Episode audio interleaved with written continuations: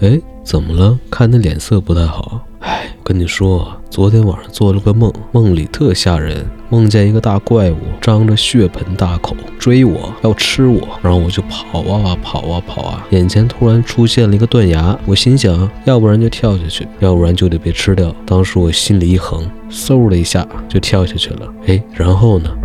然后我就醒了。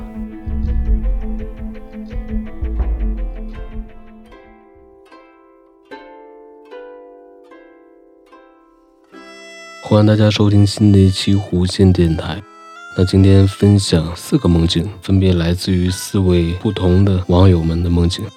那第一个梦境，它分了两个片段。片段一，我从学校出来的时候已经很晚了，为了尽快赶回去，我偷开了学校的校车，在昏暗的没有路灯的小路上，我开着车拐进了右边下山的阶梯。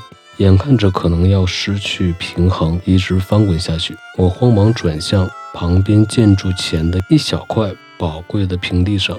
车停下了，车窗外几个学生看着这辆摇摇欲坠的车，我相信他们不会把这件事说出去。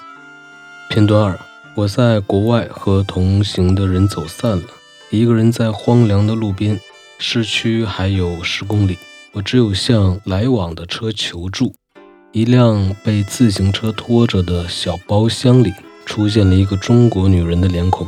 她看见我，立刻招呼前面的老太太停下。为了感谢他们，我坐在前面，帮老太太蹬起了自行车。自行车很小，三人几乎挤在了一起。途中，老太太说到午饭时间了，于是我们将车开进了一座教堂里，穿过游客来来往往的前厅。后面曲折的黑色的狭窄走廊，来到了后面的餐厅。那接下来分享第二个梦境，开头呢是没有打完的省略号。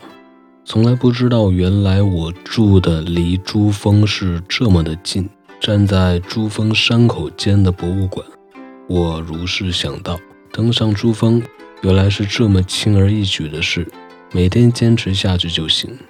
第二天早上，我如是在长途跋涉，从市区坐地铁到郊区公交终点站，再换乘一辆到底的公交车，坐一个半小时，就可以抵达珠峰脚下。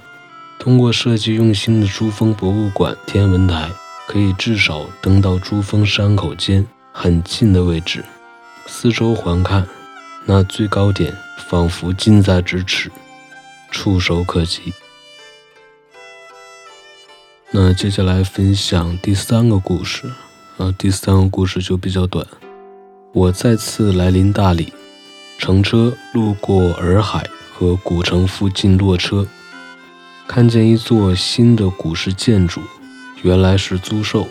突然有人教起我们制作弓箭，我好奇得很，并且和旁边的朋友一起学习。我按照步法，把橡皮和支点按照一圈法。成功绑在原来我们的登山杖上，原来这么简便就可以，我便拿起制作好的箭射起来。旁边的朋友还在学制作橡皮到支点上，我上前去帮助。那最后分享的这个故事就还是一样短，我又被安排出发，在地面上候命，然后我被安送到管道里。每位战士一个管道，管道中需要我们自己寻找每个管道中的分支。管道由高精密度金属制成，并且里面含有各种元素配件（括号应该是传感器）。